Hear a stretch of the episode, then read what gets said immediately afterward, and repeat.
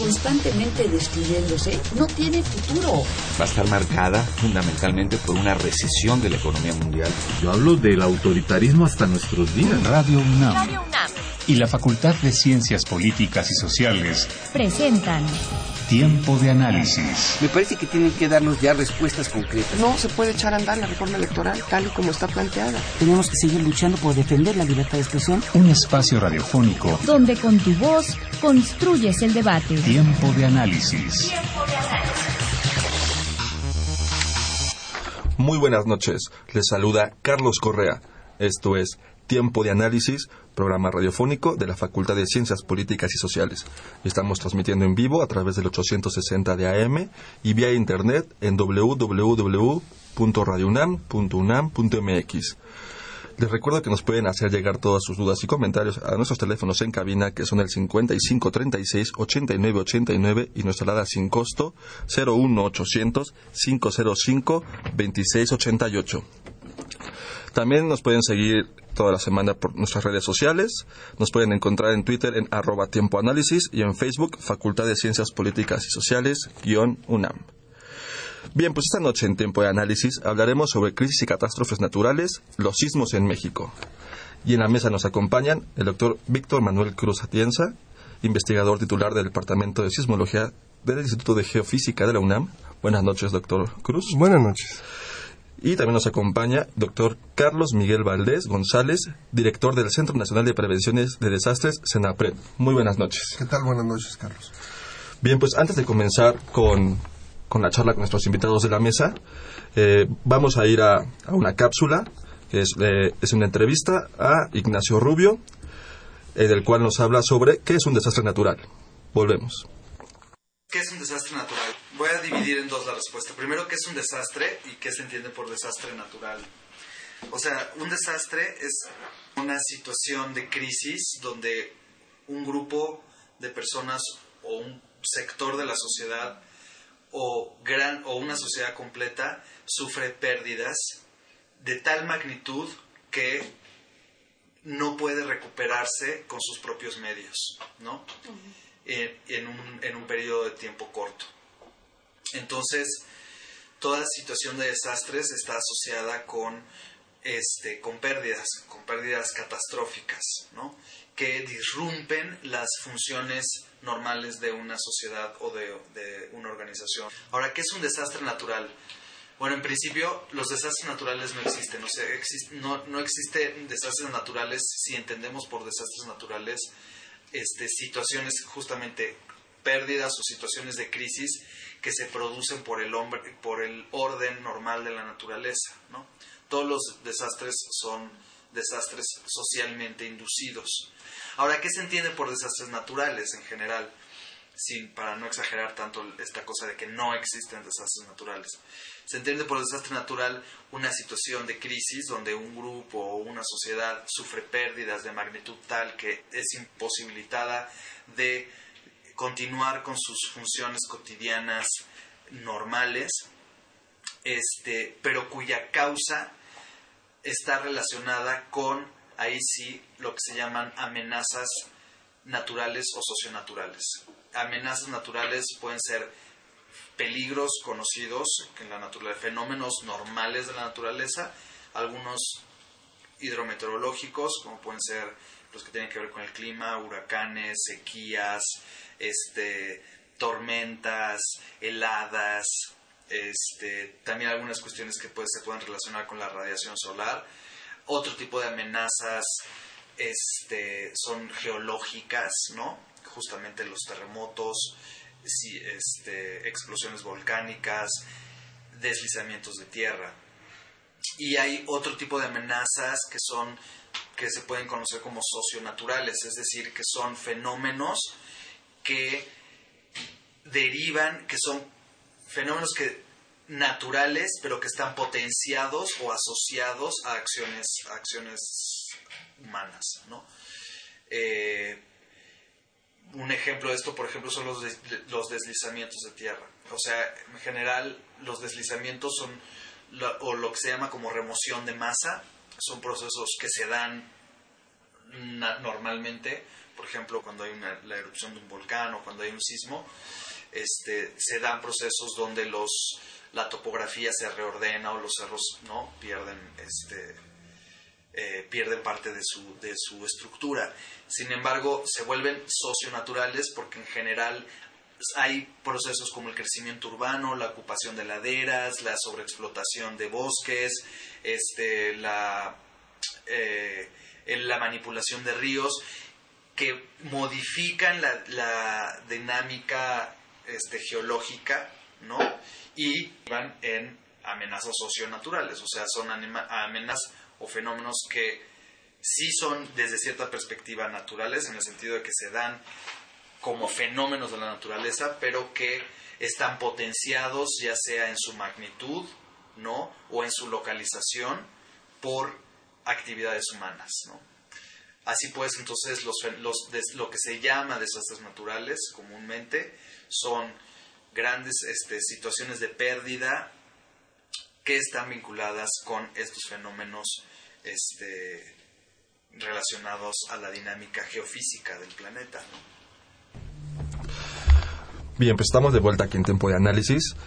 Eh, les recuerdo sus teléfonos en cabina que son el 55 36 89 89 y nos alada sin costo 01800 505 2688.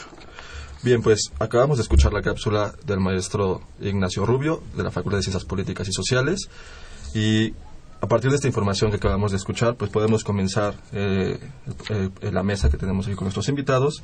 Eh, doctor Valdés, partiendo de lo que acabamos de escuchar y, los conceptos como nos acaban de aclarar, ¿cuáles son los fenómenos naturales que, más ocurren o que, tienen mayor consecuencia en nuestro país? Sí, es importante reconocerlos y aceptarlos.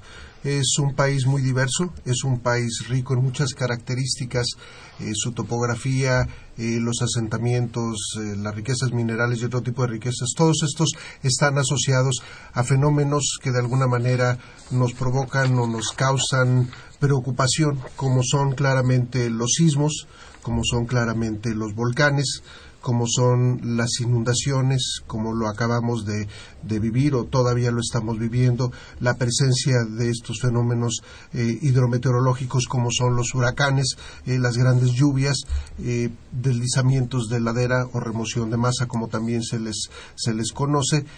todos estos están presentes en nuestro país, algunos otros añadidos eh, que antes no veíamos y que comienzan a ser comunes principalmente por redes sociales, es por ejemplo los tornados. Entonces, primero que nada debemos de aceptar que estos ocurren, que es normal que así ocurran, los sismos es normal que pasen, por absurdo que esto pueda parecer, eh, igual los huracanes han ocurrido desde hace muchos cientos de miles de años, pero lo que por ningún motivo debe de ser normal ni natural es que estos se conviertan en desastres porque ahí interviene el conocimiento que nosotros tengamos de ellos, como su frecuencia, como su intensidad, en dónde ocurren y cómo nos afectan. Entonces es un proceso que va desde el conocimiento de estos fenómenos hasta el entendimiento de lo que pueden provocar y aceptar. Si nosotros queremos vivir en un lugar, pongo el ejemplo tan claro como Los Cabos, que es un lugar muy bonito, este deberé de saber cómo enfrentar fenómenos como son los huracanes, porque este que pasó se repetirá constantemente y la idea es que aunque se repita no nos pase nada. Muy interesante. Partiendo de este punto de la importancia de conocer y entender los fenómenos, doctor Cruz, ¿por qué este conocimiento debe estar en la sociedad? ¿Por qué tenemos que conocerlos y entenderlos? Sí, bueno, la explicación de Carlos ha sido clarísima, ¿no? Coincido plenamente con él y, para apoyar, complementar lo que dijo él y pasar a la respuesta, digamos, en 2011 la ONU dio a conocer que el año en el que más pérdidas económicas debido a fenómenos naturales eh, fue 2011. ¿Sí? Y, esta suma, la suma de, las pérdidas es alrededor de, 380 mil millones de dólares, ¿sí? Y, esas pérdidas que envuelven todas las pérdidas asociadas a diversos fenómenos, en su gran mayoría se debieron a la ocurrencia de dos sismos, que fue el de Tohoku aquí en Japón y el de Christchurch, Nueva Zelanda. Entonces, con esto lo que quiero decir es que esa suma esa cantidad de dinero es comparable al Producto Interno Bruto de este país, de nuestro país, el, que se produjo, por ejemplo, en 2010 y por lo tanto son un fenómeno, un fenómeno en particular los terremotos que podrían desestabilizar la economía de países comparables a México en donde ocurren estos fenómenos. ¿sí?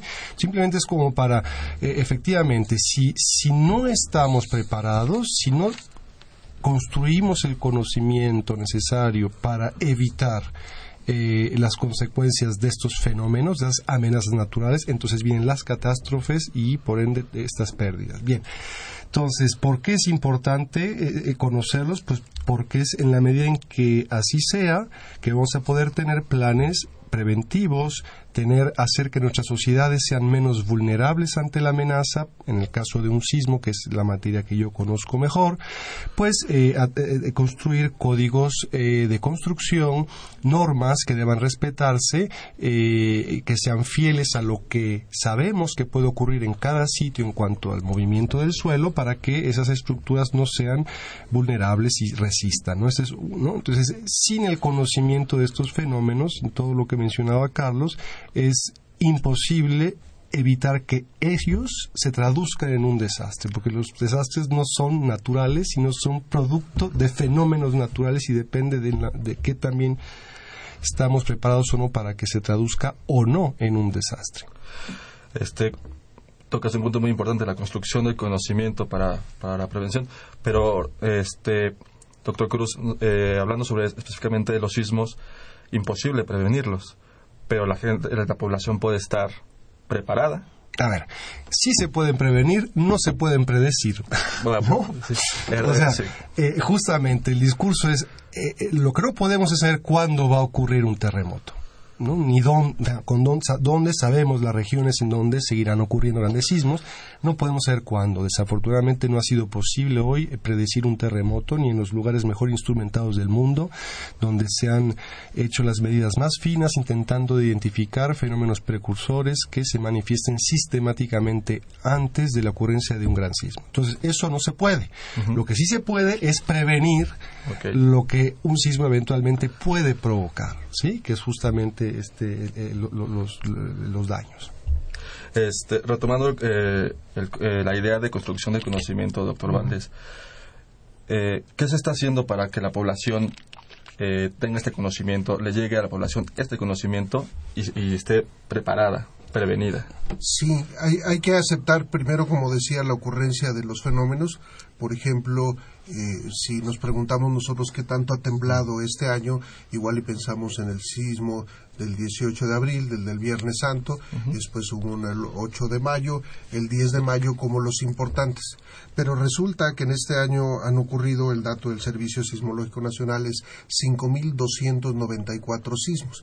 Esto nos da un promedio de 24 por día con esas tasas deberíamos de estar habituados a, que ocurren sismos en el país. Por supuesto, son pequeños y a los que nos debemos de, para los que nos debemos de preparar es para los sismos grandes. ¿Y cómo difundir esta información? Si todos los días reportáramos un sismo, un sismo, un sismo, la gente dice, pues todos los días tiembla. Y, y creo que lo que necesitamos en esta sociedad ahora tan comunicada a través de redes sociales es aprovechar las situaciones actuales, lo que ocurre en otros lugares del mundo y lo que ocurre también en nuestro país para tomarlo como ejemplo y enfocarlo en, en, este caso en la materia de los sismos en la que nos queremos concentrar. ¿Cómo lo podemos hacer? Eh, lo que estamos viviendo en la, en la parte de los caos, ¿no? Este, es un fenómeno diferente, es un fenómeno este, por un huracán que afecta a una zona muy particular, una península que técnicamente es una isla, o sea, para, para razones prácticas es una isla en donde una vez que pasa el, eh, huracán, estos vientos grandes, eh, eh, las cifras de, víctimas son, son bajas. Hay seis oficialmente como personas que fallecieron y no necesariamente por efecto directo del huracán, sino por otras razones no, no directamente atribuibles. Pero al pasar ya el, paso del sismo, lo que vemos que ha sido la parte angustiante es que la gente, primero, no pudieron eh, evacuar, no pudieron salir y los que se quedaron en albergues, los albergues resultaron eh, insuficientes en su capacidad de atención y para funcionar adecuadamente. Y esto entonces nos invita a reflexionar en el tema de los sismos, si sabemos que eventualmente puede ocurrir un sismo como lo que pasó en 1985 y no necesariamente por la magnitud, le pediría después a Víctor que ahonde que no es el tamaño del sismo el que, el que puede ser el efecto importante, eh, pero el ver que una de las cosas importantes es que la gente no tenía un abasto de comida y no tenía un abasto de, agua y no había comunicaciones pensemos por un momento qué haríamos sin un celular el día de hoy. Yo creo que sería, eh, eh, es mejor perder la cartera que perder el celular para muchos de nosotros. Entonces nos hace reflexionar y nos invita a poner el escenario de qué sucedería en este sismo. Y muchos de los que nos escuchan probablemente eran muy jóvenes en el 85 o no habían nacido y lo que sucedió en esta ciudad, principalmente en la zona centro de la Ciudad de México, es que se quedó sin, sin, abasto de agua por cerca de cuatro días, tampoco sin energía eléctrica y las comunicaciones que eran la telefonía y si eran las cabinas de teléfono eh, mm. dejaron de funcionar. Si nosotros previendo esta situación eh, nos damos a la tarea de almacenar comida como la que ahorita estamos juntando para enviar a, los hermanos de los cabos y tener abastecimiento de agua y un radio de baterías para poder escuchar los informes que salgan por radio y una lámpara, comenzaremos a una etapa preventiva y, será parte del conocimiento y esto requiere de difundir, ¿no? ¿Qué es lo que podría pasar? Eh, eso es lo que podría, al menos en esa parte, eh, ocurrir. Eh, programas como en el que estamos ahora, esta difusión de la información es necesaria. A veces sentimos que la gente no quiere hablar de los sismos o no quiere hablar de otros fenómenos, pues porque no son las mejores noticias que podamos tener. Pero prevenir, podemos decir que es vivir, ¿no? El hablar de ellos en una forma constructiva, el saber qué hacer, el saber en qué zona sísmica estamos, por ejemplo, del Distrito Federal, lo deberíamos de tener también conocido como el código postal en el que vivimos. Deberíamos decir el código postal y deberíamos de vivir vivo, por ejemplo, en mi caso, en la zona 1, que representa poca afectación por el sismo. Y si ahorita se están preguntando en dónde, en dónde vivo, yo ahí me robaría la parte del servicio sismológico y les diría que ahí hay mapas en donde nos pueden eh, dar esa información. Entonces, hay mucha información, pero a veces no la comunicamos y esa es la parte en donde nosotros pediríamos al resto de la sociedad, a los medios de comunicación, que si a todos los mexicanos nos va muy bien, pues el país podrá continuar hacia adelante, ¿no? Un fenómeno importante, como puede ser un sismo como el del 85, fue un verdadero parteaguas. En todos los aspectos se detiene literalmente un país y no queremos que eso suceda. Muy interesante, porque como, como usted menciona, doctor Valdés, eh, pues sí, quizá hay población que, que nos está escuchando y que todavía no nació en el 85 y se sienten muy ajenas. A, les hablan de sismo, lo sienten algo ajeno. A mí no, es, un tabú, ¿no? El, hablar los adultos, hablar del sismo del 85 y hay que preguntar. Y ahora, este doctor Cruz, ahora que ya tocamos el tema del sismo del 85, ¿nos puedes hablar un poquito sobre los tipos de sismo para la población que no conoce este, sobre los sismos que hay oscilatorio, trepilatorio? Eh, ¿Nos puedes hablar un poquito de esto? Y en el caso específico del 85, ¿qué sucedió? ¿Por qué fue tan catastrófico para el centro de la ciudad? Sí, bueno, antes rápidamente, esta terminología que se conoce ampliamente de trepidatorio u oscilatorio para caracterizar un sismo es inapropiada. Los sismólogos no la empleamos porque es imprecisa, es insuficiente para hacerlo. Data de muchas décadas eh, eh, eh, estos usos, estos términos. Son conceptos superados. Y tenían, y tenían una razón de ser indiscutible, el, describir con ellos lo que el individuo siente cuando llega la Sin embargo, un sismo no se caracteriza por de esa manera, es decir, en función de dónde estemos localizados nosotros como individuos con respecto al epicentro donde ocurrió el sismo, el movimiento que percibamos de ese sismo va a ser muy diferente del que eh, de cómo se siente en el lugar en el que otra persona pueda encontrarse. Esto es, un mismo sismo puede producir movimientos verticales, horizontales, y eso está ligado a la naturaleza de las ondas que irradia la fuente sísmica. Entonces, no hay sismos oscilatorios ni trepidatorios. Eh, ¿no? Eh, se puede emplear un término eventualmente de esta naturaleza para caracterizar la sensación que yo tuve en un lugar específico porque no fue más horizontal, pero en fin. Okay. Sismos en México, principalmente a lo largo de la costa, que son los, más históricamente devastadores, eh, es decir, ahí donde la placa de Cocos o la de Rivera entran en contacto con la placa de Norteamérica, que es donde está asentada la, mayor parte del, del, territorio nacional. Entonces, en esa, en esa zona es donde rompen los sismos de mayor magnitud, ¿no? Y los más frecuentes como el 85, como el del 18 de abril pasado, el del 20 de marzo de 2012, en fin. Eh, ahora, no son el único tipo de sismos. Hay otros sismos que ocurren, por ejemplo, unos más profundos, eh, a mayor profundidad y más cercanos a, en este caso, a la capital del país, como el del 15 de junio del año pasado que fue un sismo relativamente pequeño, un 5-9, pero que fue muy sentido en la Ciudad de México. O sea, la gente no podía creer que el servicio sismológico haya reportado esa magnitud tan pequeña si se había sentido tanto como el de 85, ¿no? Entonces, son sismos de otra naturaleza que ocurren dentro de la placa oceánica que está por abajo del continente a unos 60 kilómetros de profundidad y a una distancia mucho menor de centros urbanos importantes como la capital y que por su naturaleza emiten ondas de alta frecuencia y su intensidad, es decir, la violencia del movimiento que inducen es muy grande y comparable incluso a la del 85, al menos en intensidad, en, por ejemplo en la aceleración máxima provocada. Pero bueno, y finalmente hay sismos más superficiales, ¿no? Eh, eh, eh, que ocurren, que pueden incluso alcanzar la superficie de la Tierra, como notablemente lo ocurrido el, en 1912 en Acambay, o sea, a 100, a 100 kilómetros al noroeste de la Ciudad de México, magnitud 7, que claro, no tuvo estragos importantes porque la Ciudad de México no era lo que hoy es, o sea, no era no estaba tan poblada, en fin, pero es un sismo importante y como ese otros que han ocurrido en Veracruz, en, Jalapa, en fin, que son, que son mucho menos frecuentes, pero que también representan una amenaza. Bien, pues este, tenemos que ir a, un corte, vamos a continuar con, con la segunda parte de la entrevista al profesor Ignacio Rubio y volvemos.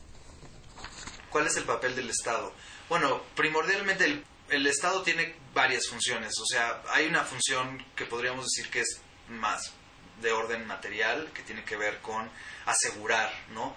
Ser una entidad que, que promueve la seguridad de sus ciudadanos. Si el Estado es esta organización social que tiene por objetivo ordenar y promover la seguridad y promover las condiciones en las cuales sus ciudadanos pueden perseguir sus propios intereses y llevar una vida buena. Entonces, la primera función del Estado frente a este, las situaciones de, crisis o de pérdidas, pues tendría que ver con el aseguramiento, ¿no? con, este, dotar o generar ciertas condiciones de seguridad, este, de protección a sus ciudadanos. El Estado también tiene, este, relacionado con esta idea de seguridad, también tiene eh, que atender las emergencias. ¿no? Si el Estado también lo, lo, entendemos como esta organización que resulta de la solidaridad de los, de, los, de los sujetos, o sea que es el resultado en todo caso también de un proceso de asociación donde todo el mundo de una u otra forma obtiene beneficios, entonces el Estado es la entidad mejor posicionada para redistribuir en un momento de grandes pérdidas, ¿no? equilibrar esas pérdidas y este, ayudar a aquellos que la sufrieron a que se recuperen. Antes de los desastres, el Estado su rol fundamental, este, y también por eso también el Estado es causa de los desastres, es, es su rol como planeador ¿no? y regulador del desarrollo y de los procesos asociados con el desarrollo la planeación urbana, la dotación de servicios, la generación de normas, para la explotación de los recursos, ya sean normas que están vinculadas con los asentamientos humanos, pero también con la explotación de, ciertos recursos, con la producción de químicos, con la producción de energía, con la producción y distribución de energía, con la dotación de servicios básicos. El Estado también tiene como obligación, o uno de sus sentidos, está la de promover o facilitar la, producción de conocimiento, ¿no? que permita mitigar las consecuencias de del impacto de las amenazas. Esas son, yo creo que las, las funciones fundamentales. Realmente el, caso del, del, sismo del 85 sí es, es un parteaguas en la, en, en la historia del manejo de los desastres y los desastres en México. En principio por el nivel, la magnitud de los, del daño, ¿no? Que es una magnitud que, por cierto, todavía sigue siendo debatida. O sea, en México no terminamos de saber exactamente cuánta gente murió o más o menos una cifra en la que todos este, podamos confiar. Pero a partir de, del sismo, el sismo precipitó una respuesta institucional muy importante. Se creó el Sistema Nacional de Protección Civil. O sea, hay, hubo un desarrollo muy muy importante en términos institucionales con el sistema de protección civil, con la creación del SENAPRED, con la revisión de las, de las normativas para construcción. O sea, es un, ya casi un lugar común decir que la magnitud de los daños sufridos por el sismo tuvieron que ver también, primero con el atraso en las normas constructivas, pero también y básicamente con el nivel de corrupción que había ya invadido a aquellas agencias gubernamentales cuyo objetivo es vigilar que las construcciones se hagan de acuerdo con las normas oficiales, las normas de seguridad. La magnitud del daño y la respuesta social que, que siguió a los sismos del 85, a esos y bueno, a San Juanico y después acordémonos del 92 las explosiones de Guadalajara, que también fueron un, desastre de gran magnitud promovieron una nueva actitud, ¿no? un cambio en, términos de la gestión pública de los desastres. Por una parte se creó el Sistema Nacional de Protección Civil, que como una estrategia sobre todo administrativa de, de, coordinación de las instancias del gobierno, porque uno de los problemas fundamentales que surgieron en esos dos casos fue que hubo descoordinación, o sea, salió el ejército, los únicos que sabían más o menos qué hacer eran el ejército, que aplica su plan de N3, que aquí tengo entendido que el plan de N3 es, es desastres naturales. El plan de N1 es, es este, invasión extranjera y el plan de N2 tiene que ver con levantamientos populares, ¿no? con seguridad interna. El plan de N3 es un plan que ya tiene establecido el ejército desde antes y que bueno era la única entidad que podía responder. A partir de esa experiencia de caos en la respuesta gubernamental se crea el Sistema Nacional de Protección Civil con el objetivo de coordinar de las secretarías, de los recursos públicos. Y en ese sentido ha funcionado bastante bien. Tal vez su contrapeso fundamental ha sido justamente el ejército, o sea, es decir, el, el Sistema Nacional de Protección Civil es como el brazo civil de intervención del ejército. Soy Ignacio Rubio, saludos a Tiempo de Análisis. Estamos de vuelta en tiempo de análisis. Les recuerdo nuestros teléfonos en cabina donde nos pueden hacer llegar todas sus dudas y comentarios. Son el 55 36 89 89 y nuestra edad sin costo 01800 505 26 88. Bien, pues estamos de vuelta en este tema tan importante para, para los que vivimos en la Ciudad de México y en general para los que vivimos en toda la República. Eh, continuando con el tema, doctor Cruz, que eh, antes del corte, y de hecho voy a leer unas preguntas que nos va a ayudar como a definir un poco lo, lo que sigue del tema. José Luis Aranda de la Colonia del Valle nos pregunta ¿dónde es el lugar más seguro para vivir en México? Muchas gracias.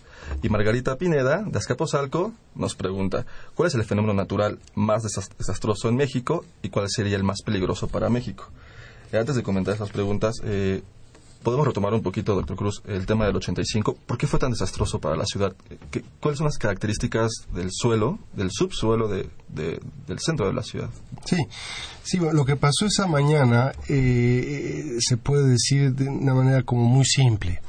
En realidad lo que ocurrió eh, en aquella época se pensaba que el reglamento de construcción era apropiado eh, ante la amenaza de los sismos. ¿Sí? Los ingenieros consideraban que los edificios que respetaban ese, ese reglamento estaban a salvo.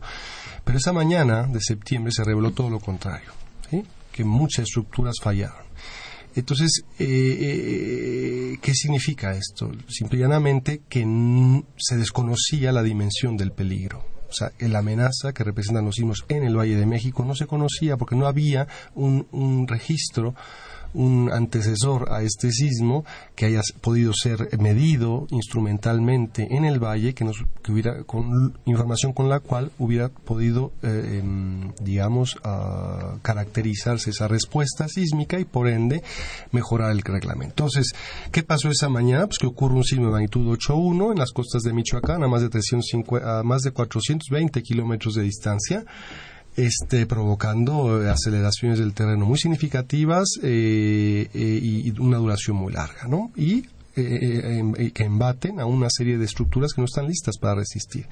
Esto se debe eh, los daños en la Ciudad de México producidos en ese, ese día de septiembre están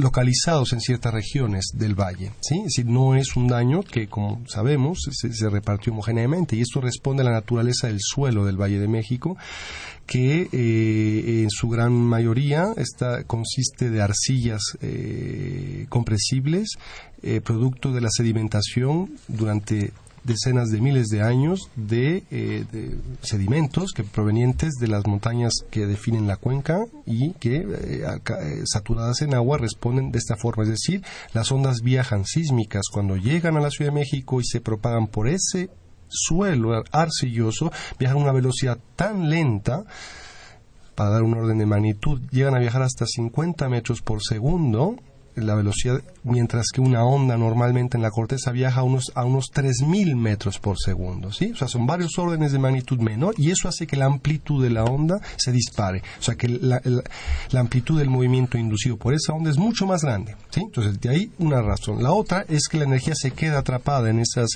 en esas capas de baja velocidad, eh, eh, haciendo que el movimiento perdure mucho más tiempo, ¿no? Esto es en tres palabras, porque en realidad el fenómeno es mucho más complejo.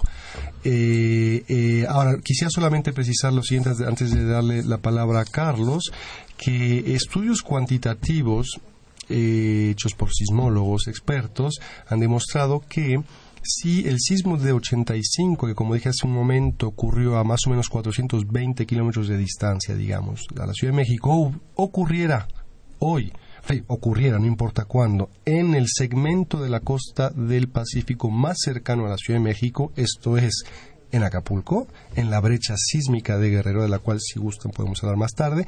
Entonces, la violencia del movimiento inducido por ese sismo hipotético en la Ciudad de México sería de dos a tres veces mayor, más intensa. ¿sí? En ciertos periodos de oscilación específicos de interés para eh, las estructuras que aquí están edificadas. Entonces, digamos, eh, si se repitiera ese escenario de ruptura 85, en esa región que acabo de indicar, que, es la más cercana, que está a solo 300 kilómetros de distancia de la capital, ese sería el escenario. ¿no? Entonces, eh, eh, pues bueno, el, reglamento de construcción ha sido muy significativamente mejorado a raíz del 85 con todo el, despliegue de, instrumentos que que se han que se ha hecho y todos los miles, decenas de miles de sismos que han registrado ahí, de tal forma que hoy es uno, ahora sí, eh, eh, uno de los mejores reglamentos eh, en el mundo, así lo consideran los expertos que hasta la fecha siguen actualizando. Es una estructura hoy, a pesar de esta amenaza tan grande que acabo de mencionar, si rompiera, por ejemplo, un sismo de esa magnitud ahí, un edificio bien construido, según este, este reglamento, no debería al menos sufrir daños catastróficos. Eh, doctor Valdés, pues eh, nos menciona sobre nos menciona la naturaleza del suelo de la Ciudad de México, pero nos puedes hablar un poquito más sobre la vulnerabilidad de los suelos, los tipos de suelo y las zonas más vulnerables en la ciudad. Así es, vivimos en una zona muy diversa. Eh, la zona, bien sabemos que existía el gran lago de Texcoco y que el lago sigue existiendo ahora todavía saturando las arcillas por debajo y también en una zona muy dura como lo es la parte del Pedregal en donde se encuentra ubicada Ciudad Universitaria. ¿Qué tan diverso es el movimiento de un mismo sismo que provenga de las costas de Guerrero? Como lo podemos sentir en Ciudad Universitaria, comparado con alguien en el aeropuerto, en donde era una de las zonas más profundas del lago, se sentiría 40 veces más en el aeropuerto. Y estamos hablando de una distancia de 20 kilómetros. Esta es la diferencia del efecto que puede tener el mismo sismo en donde vivimos. Una de las preguntas que, que hacían era ¿en dónde vivir? Y la respuesta es, podemos vivir en donde sea. Ahí no hay razón para no vivir en donde nosotros queramos, pero hay que entender en qué suelo estamos, cómo debemos de construir y cómo se va a sentir un sismo. Si lo entendemos eso muy bien, eh, podemos darnos cuenta que porque estas grandes estructuras que están, siendo construidas, como la torre HCBC enfrente de la torre mayor, dicen, ¿cómo es posible? Porque están ya entrando en la zona sísmica 3, que es la que comienza a generar mayor amplificación del movimiento y mayor duración y si tendríamos que estar un poco locos para generar estos edificios? Y la respuesta es que es la ingeniería la que está entrando ahí. La altura de los edificios, si nos ponemos enfrente de cualquiera de los dos, ahora hay que voltear a uno y otro lado, vamos a ver que están construidos en la Torre Mayor con amortiguadores, eh, 96 amortiguadores, y la nueva torre de HSBC también tiene eh, contraventeos cruzando estas vigas que están en cruz, que claramente son visibles, que hacen eh, o inhiben el movimiento que pudiera tener o amplificar estas torres haciendo los elementos seguros. Claro, el costo de una de estas torres pues no es el común de donde queremos vivir. Entonces, esto es algo que debemos de reconocer nosotros, que sí se puede construir en sitios. La siguiente pregunta sería si acabamos de hablar de esta zona en donde está el aeropuerto, donde se podría ubicar el nuevo aeropuerto, que era la zona del lago, y en donde hay una gran amplificación. Y otra vez nos preguntamos, ¿no es absurdo? Y la respuesta es que la parte ingenieril ha logrado este, construir una pista tan larga como lo es el aeropuerto actual. Además, esa zona se hunde más de 30 centímetros por año. 30 centímetros, ¿no? Es una cantidad impresionante de hundimiento que lo hace en forma pareja sin provocar mayor daño en las pistas que tienen que ser nada más niveladas cada año y medio cada dos años. Pero esto implica que hemos decidido nosotros vivir en una ciudad en donde uno de los retos más importantes es la parte de los sismos eh, y lo que decíamos, necesitamos conocer en dónde vivimos. Si alguien se pregunta, ¿vivo yo en una zona en donde va a haber esta amplificación de la que habla el, el doctor Víctor Cruz? La respuesta es a veces muy simple. Si nos paramos afuera de la calle, y vemos la calle y vemos que tiene una cierta ondulación la calle en sí y vemos los edificios que se ven medio inclinados, la percepción del ojo humano es muy buena para ver la verticalidad de los edificios y si cuando estamos dentro del edificio o la casa y pasa un camión pesado como puede ser el del gas, el de los refrescos, este, y se mueve y la gente dice es que pareciera que está temblando, claramente vivimos en una zona en donde el terreno es blando, es casi como una gelatina. ¿Y cuál es el efecto de esa gelatina si hacemos el experimento de colocar un recipiente un poco grande de gelatina sobre una mesa y le damos un golpe a la mesa en el otro extremo, escuchamos el golpe y vemos que es un solo golpe, pero que la gelatina no solo brinca una vez, la gelatina comienza a oscilar y se queda oscilando unos instantes. Ese es el efecto que tiene esta zona blanda. ¿En qué lugar estamos seguros? Bueno, si construimos bien en cualquiera y si no vamos a construir bien en el que se van a sentir menos los sismos es en terrenos duros. Un terreno duro claramente es ciudad universitaria. Otro de los terrenos en donde comienza a ser un, eh, este, un suelo competente es al poniente del periférico.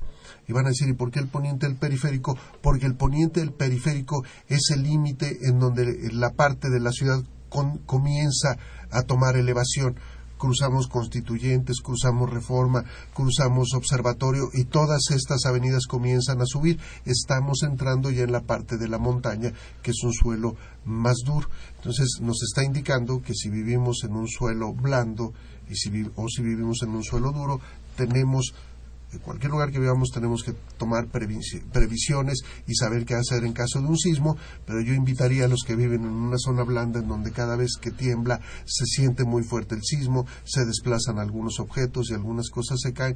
La misma casa, el mismo movimiento nos lo está advirtiendo. Aquí, cuando venga un sismo mayor, lo que va a pasar es que la intensidad va a ser mayor y mientras más grande también sea la magnitud, uno de los elementos que va a incrementar es la duración del sismo. No es lo mismo que nosotros sacudamos la casa cinco veces por un sismo no muy grande a que la sacudamos 60 veces. Y van a decir, 60 veces es una exageración. No, porque el periodo natural de vibración del terreno para suelos blandos, blandos es dos segundos. Y si consideramos que habría 30 oscilaciones en un minuto y si el sismo dura dos minutos, estamos sometiendo las estructuras a 60 oscilaciones y es donde comienzan a ocurrir los desgastes eh, eh, y una vez que comienzan a desgastarse las uniones, pues simplemente es un poco más de duración el que estas estructuras puedan dañarse. Entonces yo los invito a reflexionar y a ver en qué lugar están y por qué debemos de tomar medidas preventivas ante cualquier sismo. Si las hacemos, si llevamos a cabo simulacros, yo los invito a que hoy, ya que está más oscuro, apaguemos la luz y veamos qué tan fácil es salirnos del lugar en donde estamos hasta un sitio que ya hayamos predeterminado que es seguro. Si vamos a la calle, a la calle que no estemos, por ejemplo, debajo de los cables o al lado de un edificio que tiene macetas y cosas que se van a caer y que al hacer este simulacro nos vamos a dar cuenta de qué tan fácil es salir o si debemos de quedarnos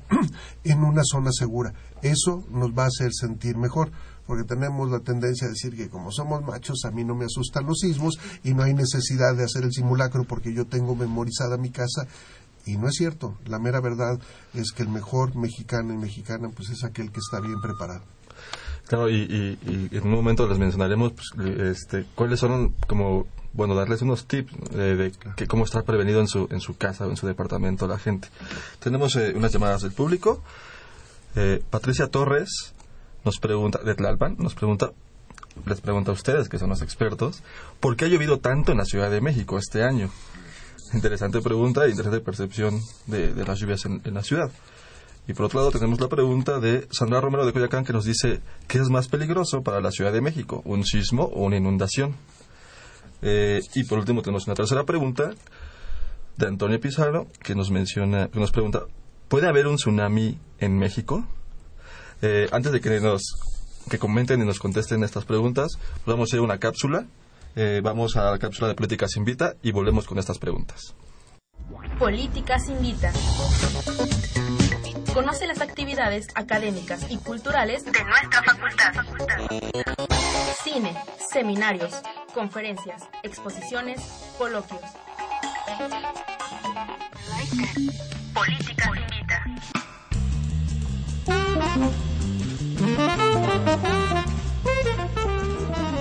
¿Qué es el concurso nacional de videoarte universitario Visiones del Arte?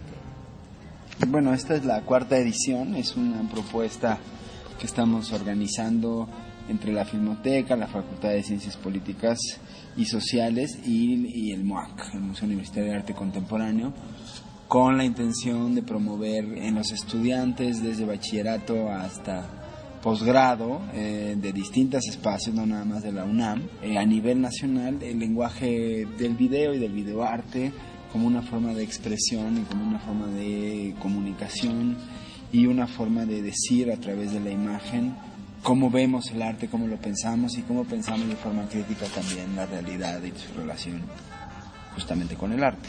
Ahora pensamos en hacer un concurso que realmente sea nacional, que podamos ver también cómo ven el arte en Tijuana, en Mérida, en Sonora, en Chihuahua, en Tlaxcala, en todos los estados de la República, y podamos ir construyendo un espacio como de intercambio pues más, más sólido.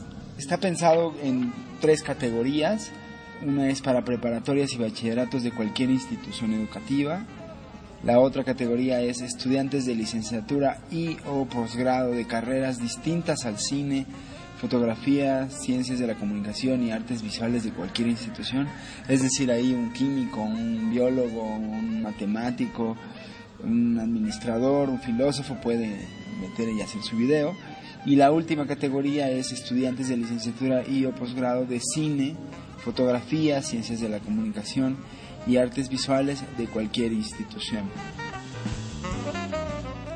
Los ganadores del primer lugar de cada categoría recibirán una cámara de video HD, una inscripción al taller de guion para medios audiovisuales organizados por la Filmoteca de la UNAM y un paquete de publicaciones de la Dirección General de Artes Visuales y de la Facultad de Ciencias Políticas y Sociales.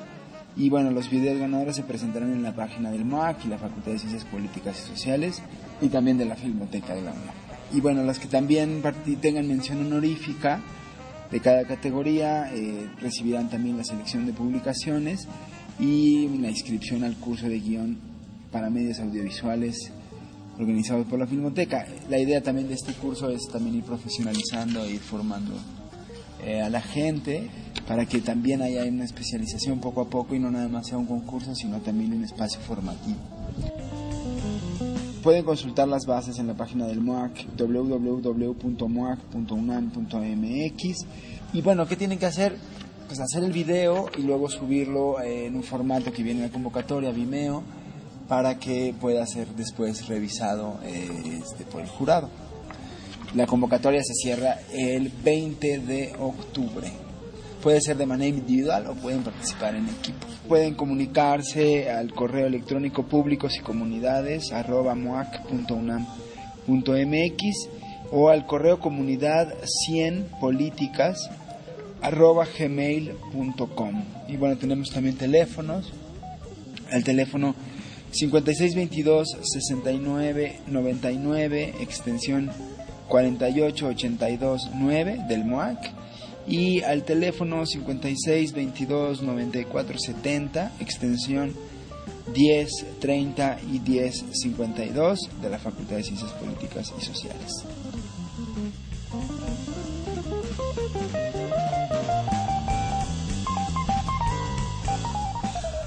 Continuamos en tiempo de análisis. Les recuerdo nuestros teléfonos en cabina son el 55 36 89 89 y la da sin costo 01800 505 26 88.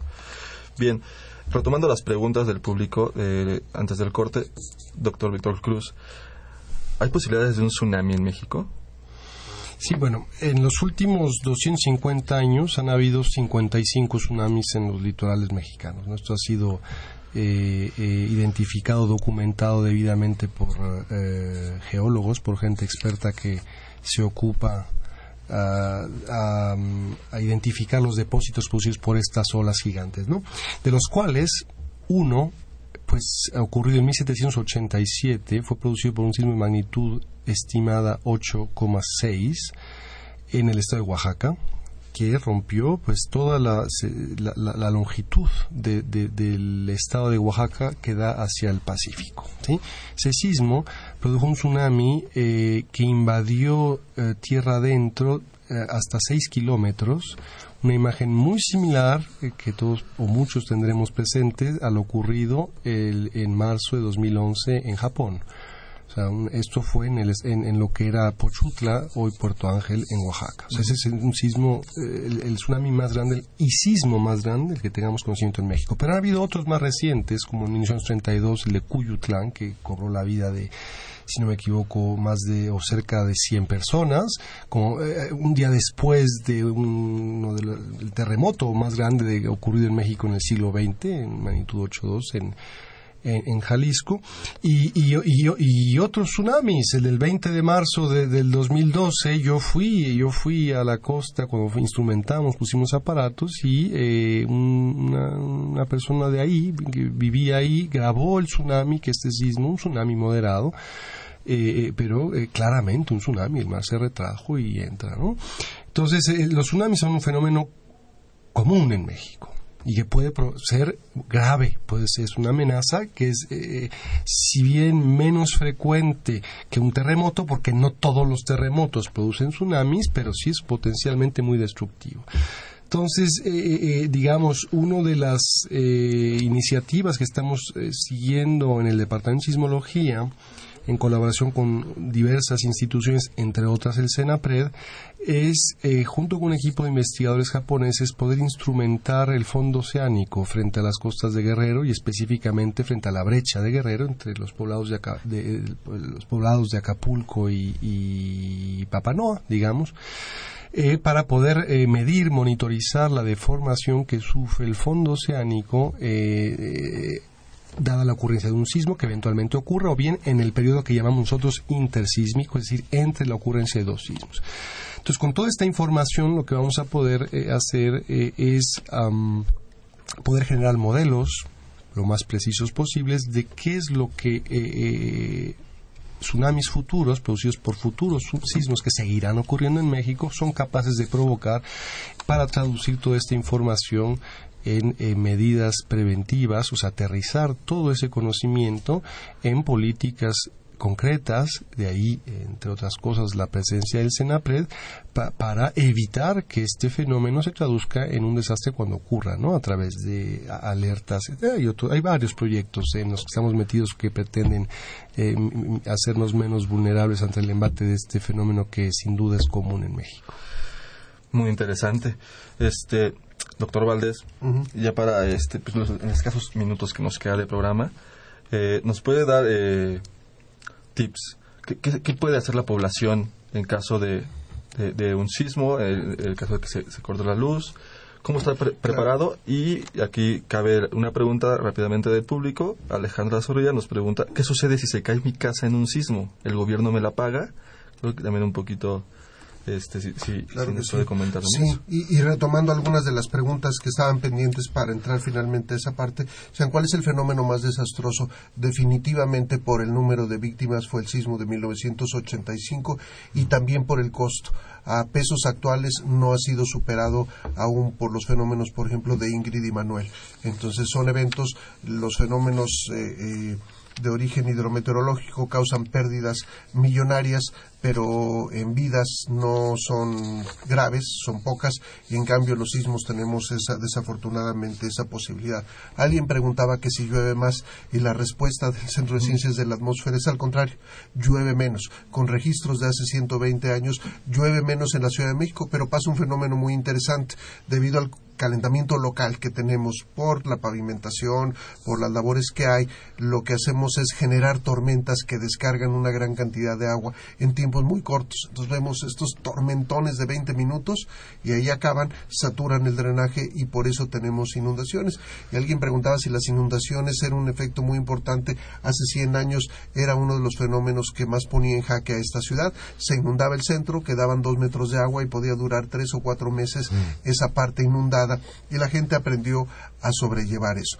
Pero regresando a la parte de los sismos, definitivamente son los sismos lo más crítico. Si se me cae mi casa, si mi casa es mía, este, la respuesta es no, pero hay una solución.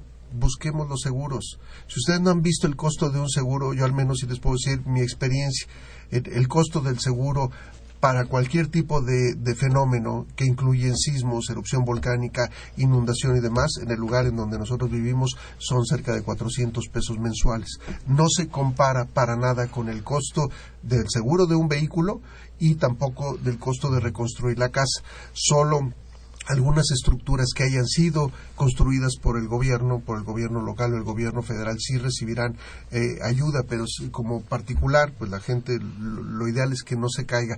Y entrando a las partes preventivas, hay cosas que podemos hacer eh, si sospechamos que nuestra casa, o no si sospechamos, y sabemos que la casa o el edificio tiene más de 40 o 50 años, el reglamento que fue utilizado para su construcción o todavía no había, porque el primero fue en el 57, o era un reglamento que sería ya ahora obsoleto. ¿Y qué es lo que podemos hacer? Uno de los elementos importantes en las casas o edificios son las columnas, columnas muy pequeñas con una cantidad de acero muy, muy escasa que hacen que no tenga el soporte necesario. Y estas columnas las puede uno encinchar, colocar ángulos de acero verticales en las cuatro esquinas y después con soleras, con láminas de acero soldadas. ¿Qué es lo que estamos haciendo? Le estamos dando mayor fortaleza. Es el mismo ejemplo de lo que pasaría cuando nos fracturamos el brazo y nos ponen una férula. La férula es un elemento duro que permite que, el brazo no esté cargando mayor resistencia y que pueda soldar. En el caso de las casas, este tipo de, fortalecimiento no es costoso y incrementa de una medida muy rápida la capacidad de resistencia de la casa. Lo otro sería identificar los muros, que sí son muros importantes, eh, muros hechos de ladrillo porque son muros de carga y ver que el mantenimiento está bien. Si estos se fracturan, porque así además trabajan ante un sismo, absorben la energía, se fracturan generalmente en X. Si lo veo fracturado, lo que hay que hacer es reemplazar por ejemplo, esos ladrillos. Y los objetos es muy importante, por ejemplo, ahora todo el mundo quiere tener una televisión plana inmensa y estas televisiones se van a venir abajo y necesitamos nosotros sujetarlas, por ejemplo, a la pared simplemente con un alambre delgado, ver, por ejemplo, el refrigerador que es crítico, que no se vaya a volcar y se caiga porque la comida que tenemos ahí entonces estaría desperdiciada, muebles, grandes libreros que no se vengan abajo y sobre todo los simulacros, sentarnos, ver un plan de emergencia en donde nos vamos a ubicar, en cómo nos vamos a comunicar sin celular, si tengo que regresar yo caminando a mi casa y me va a tardar tres horas decir esto a nuestros padres para que estén informados. Entonces concluiríamos nosotros que prevenir es vivir. Si lo podemos hacer y no importa el tamaño del sismo, podremos salir adelante. Pues muchísimas gracias por la información que nos han venido a dar. Eh, de manera personal pues rompieron algunos mitos y, conocimientos falsos que tenía sobre el tema y esperamos eh, tenerlos pronto para seguir promoviendo los conocimientos que ustedes generan en sus investigaciones. Con mucho Eh, gusto. Pues muchas gracias, doctor Víctor Manuel Cruz, por haber venido y muchas gracias, doctor Carlos Valdés. Gracias por sintonizarnos y les recuerdo que tenemos una cita el próximo miércoles en punto de las 8 de la noche por el 860 de la M o por internet en www.radiounam.unam.mx para hablar sobre el embarazo adolescente en México. Y nos acompañará Juan Pablo González Ulloa, Rocío Casas Palma, Pedro Jiménez Rivas y Miguel Tajobase en la conducción. Este programa es producido por la Coordinación de Extensión Universitaria de la Facultad de Ciencias Políticas y Sociales a cargo de Roberto Ceguera, coordinación de la producción Claudia Loredo, en la producción Guillermo Pineda, estuvo en la cabina de operación Humberto Sánchez Castrejón, continuidad Gustavo López, se despide de ustedes Carlos Corros Cajadillo, muy buenas noches. Esto fue Tiempo de Análisis, Tiempo de análisis. Una coproducción de Radio UNAM y la Coordinación de Extensión Universitaria de la Facultad de Ciencias Políticas y Sociales.